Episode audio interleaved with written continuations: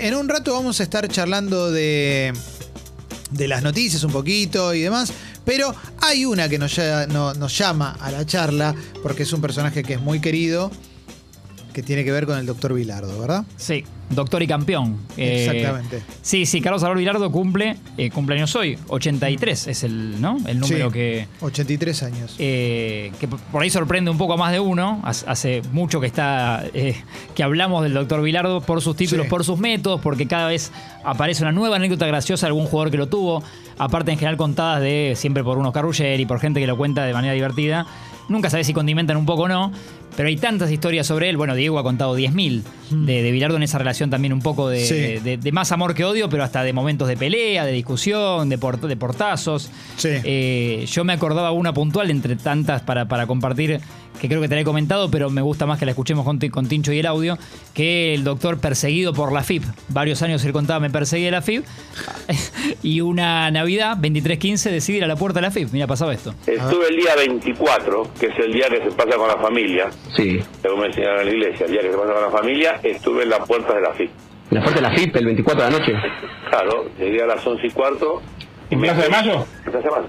Estuve 11 y cuarto y me quedé... ¿Estás hablando en serio estás Ah, cargando? no. Carlos, te fuiste el 24 de la noche a la FIP, no fuiste con tu familia. No, yo- sí, porque me enseñaron que hay que pasarlo con la familia.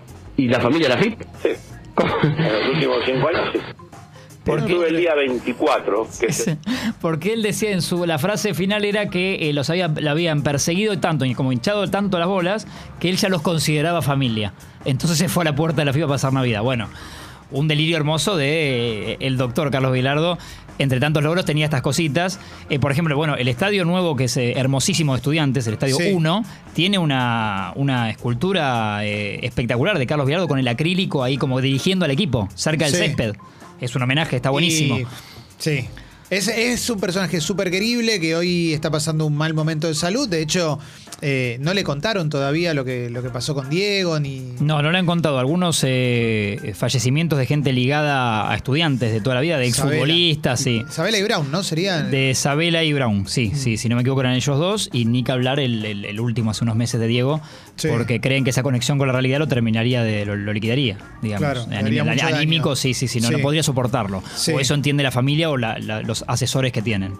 Sí, yo creo que, no sé si te pasa, pero durante mucho tiempo en esa antinomia Menotti-Bilardo, no sé, yo cuando era más chico era como, me llamaba más menotista, ¿viste? Sí, Eh, y, y el tiempo me hizo más bilardista, o sea, como que lo banco más a Bilardo. Me gusta más Bilardo, me gusta él como personaje, me gustan sus historias y me gusta como técnico.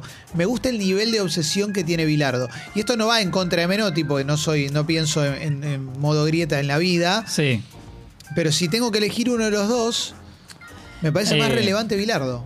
Se hizo muy, muy nuestro también, muy argento, el tenés que elegir, ¿viste? Sí. Messi, Maradona y lo que quieras. Digo que soy Batata Membrillo, Bilardo Menotti. Sí.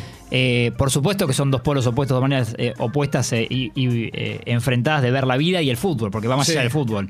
Porque para Bilardo, te, vos le preguntás, tu familia, ordename en valores, siempre te pone el fútbol primero. Claro, claro. O sea, él es una vida dedicada a, a- a la selección, más que nada, ¿no? No solo a estudiantes, pero después a la selección y a citar jugadores a cualquier hora en una autopista para explicarle una jugada. Y en un casamiento comparar la altura de un alemán con, con la de Ruggeri para ver si podías.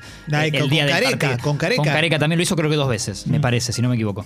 Pero con Careca lo hizo en casamiento Diego. Sí. En, en Luna Park. Ponete a bailar al lado de Careca. Claro. Eh, o a Ruggeri, por ejemplo, ha contado. Ruggeri ha contado deliciosas, pero me acuerdo una que es Él vuelve de una lesión, Oscar. Eh, Bilardo tenía el cumple de la hija, un cumple familiar, y lo quería de alguna manera probar a Ruggeri a ver cómo estaba. Eh, bueno, y habla con Ruggeri eh, y lo invita al cumpleaños. No le dice, cuenta Ruggeri que no le explica mucho. Que Ruggeri ya medio lo conocía a Bilardo, pero y le dice, venite con el bolsito. Al cumple de, de- de la hija, ¿no? Sí. Para Ruggeri ya cuenta esto es raro, digo, ¿a dónde voy?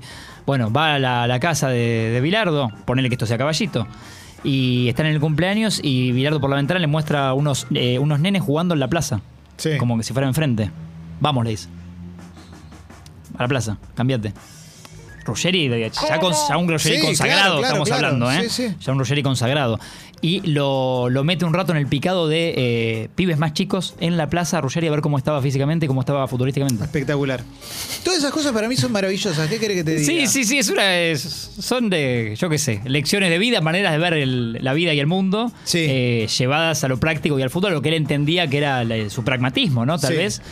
Que bueno, y Menotti era otra cosa, no lo hace, podés sacar cosas de los dos. Yo, por ejemplo, en un Guardiola, para darte una idea, Sí. él siempre se declaró muy menotista, pero en sus obsesiones y lo que cuentan los jugadores de él, y que casi es la vida entera para el fútbol, digo, también tiene cosas de Bilardo. Pero totalmente. Lo que pasa es que estaba esa cosa como que de Menotti era el, el ético. casi que el vago, Y Bilardo también no. medio como el lírico vago. Claro, Menotti también era como entre y haga lo que sabe y Bilardo te volvía loco, pero en una época estaba muy instalada la de la deslealtad de Bilardo, que en realidad es una manera de vivir el fútbol y, vivir la vida. Yo no lo voy a juzgar. Como vivir al límite del reglamento, ¿no? Y si, Sí. y si te puedo hacer una que no te avivas, te la hago. Y después tiene esas cosas también que a mí me resultan muy, muy, muy de él, muy fascinantes por, por- por lo que es él, que es eso de que el tipo es el más obsesivo de todos, pero probablemente el partido que peor la pasamos en un mundial en años, que fue contra Brasil en el Mundial 90, Sí. Cuando termina el primer tiempo y nos estaban peloteando como nunca en la vida nos habían peloteado, no dio charla técnica. No, no dijo nada y cuentan que solo, solo al final dijo no se la den más a los de amarillo. Sí, vieron lo de amarillo son los brasileros. Sí, no la se la den más a perder. Eso. Eso es Vayan. espectacular. Eso es espectacular. Porque uno imagina que hay un tipo que está loco por el fútbol, pero loco al nivel de que. ¿Te acordás que hay un video que le muestran la Copa del Mundo y se ponen a llorar? Sí, sí, sí. Eh, o que se enoja cuando son campeones del mundo porque Alemania le hizo dos goles de cabeza. Sí, no tiene la medalla. Eh. Dice que no tiene la medalla, la tiró. O sea, eso es increíble porque le hicieron un gol de cabeza en la final del mundo. Para mí es espectacular. O post Camerún en ¿eh? Italia 90, que perdemos el primer partido, que dice que se caiga el avión. Si vamos a seguir, si, si esta copa no vamos a ir así, que se caiga el avión. Bueno, en ese, el primer partido, lo contó Pedro Troglio en, en Gente Sexy alguna vez. El primer partido no juega Canigia contra Ni Canigia ni Troglio, creo que Sí. estaban los dos juntos en la habitación jugando a la, lo que era la como el, la family de sí, ese el Family momento. Game. A la princesa de Mario y Bilardo los ve en la habitación y le dice, no, ustedes dos. eh". Y creo que Troglio o Cani, uno de los dos, dice, no, pero estamos rescatando a la princesa. le trata, le trata de explicar. Sí, Entendenos. pero es tremendo. Y los dejó afuera del primer partido, Es increíble. sabiendo lo útil que le podían ser. Sí, sí, sí, es, es increíble. es O increíble. convocarte gente que no tenía club en ese momento, pero considerarla que había que llevarlo mundial. Eh, Pero si no ¿por me equivoco, ¿Por- Tata por Brown. cábala? No, no, no, por- porque él considera que no le importaba la situación en ese momento, en la actualidad. Que si no me equivoco, Tata Brown, eh, creo que en ese momento no tenía, no tenía equipo. Claro, él venía de Boca, en el 85 había jugado en Boca. Y, es un momento está- de su carrera sí. medio bisagra, pe- pe- pero más malo que bueno, y Bilardo apuesta a llevarlo. Sí, sí, sí, sí. Después las cábalas parece que era. Que, que- que siempre fue una persona muy, muy cabulera también. Sí, sí, ¿eh? sí, sí, sí. Eh, acá dice, en, en una nota de Infobae, dice que en el libro El Partido que escribió Andrés Burgo, dice que en la previa del debut contra Corea del Sur en el Mundial 86, estaban haciendo masajes a- al Tata Brown en la camilla, sonó el teléfono y atendió el Tata Brown. Y Sí, ganaron el partido. Y a partir de ahí... se quedó con eso. Sí, a partir de ahí tenían que llamarlo por teléfono para que atienda él. Sí, sí, sí. Como, Después también eh, es espectacular, es larga la historia, pero la resumimos. Eh, Sí. Creo que Andrés Burgo también tiene una buena historia que cuenta esta, Sí. eh, que es la famosa camiseta que, que modifican para el partido con los ingleses. Sí. Eh, porque Bilardo veía que era, hacía mucho calor en México en el Mundial Era muy 86. pesada. Y la, la calidad de la, la camiseta de Lecoq eh, para él era muy Sí. pesada. Entonces eh, decide repentinamente, consultándole a Diego, a Diego Armando Maradona, eh, cambiar de repente para. Y cómo eh, estaba en la concentración de la América de México. Sí. Iba a buscar, acá, manda uno de sus asesores a, a casas de deporte A buscar a camisetas comprar 15, azules. 16 camisetas azules parecidas a la que usaba Argentina. No conseguían. Al final el número se lo ponen eh, las mujeres que laburaban en la concentración de la América como con purpurina. Sí. Un, de- un delirio, porque eran medio de fútbol americano, pero sin número. No, y hay una Eh, previa pero de Porque era un poquito más liviana. Hay una previa de eso, que es que él ve la camiseta azul y no tenía el agujereadito. que Como el dry fit, decís. Exactamente, no tenía el. el- Viste que la, la- la celeste y blanca era, tenía agu- agujeritos. Y el azul no. Y el azul no. Entonces el calor de México y a las horas que jugaban a veces a la mediodía o tardecita de México, que era terrible, eh, bueno, Bilardo consideraba que para que tenían que cambiar la tela de la camiseta, o sea, otra camiseta. Bueno, lo que cuenta Néstor Clausen es que a la noche en un momento se levanta al baño para hacer pis y lo ve a Bilardo con una tijera haciéndole agujeros a la camiseta. Sí. a ver si podía crear el modelo él con agujerito y obviamente le hizo mierda a la camiseta. Creo que la tiene Clausen, ese modelo, esa rareza que da lugar a la anécdota. De, Claro. Y con estos métodos caseros vos decís, bueno, ese equipo salió campeón del mundo. Sí, claro, claro. Y Maradona, ¿no? También. Pero el doctor Vilardo, que para mí es súper importante, me parece que es súper importante, sobre todo también por lo que fue el Mundial 90. Digo, porque estamos contando las cábalas, digo, el Mundial 90 también cuenta esta, esta nota de Infobae que también, primer partido contra Camerún, part- eh, el short tenía las tres tiras. Sí. Se hizo que nunca más tenga las tres tiras en el resto del Mundial, el short de Argentina. Por, Perdimos con por- Camerún, claro. Sí, ¿por qué las tres tiras? Bueno, eh, Sí, después había con un color, si no me equivoco, es el verde. Eh, un- creo que era un color que, que, que no podía, no quería que ningún jugador tenga para nada. Eh. Digo, una media, eh, pulserita, vincha, nada. Creo que es con el verde. sí. Que ya sabían sus jugadores, tenían que saber como todo el manual de Bilardo, ¿no? Sí. Algunos lo iban descubriendo. Pero supongo que te dirigía a Bilardo y tenías que saberte como el ABC, ¿no? Ese, ese- esos ítems de todo lo que no podés hacer con él. No, la verdad que es un personaje que Después es, hay otra muy, conocida con Garrafa Sánchez, que termina en tragedia Sí. y Bilardo lo anticipó.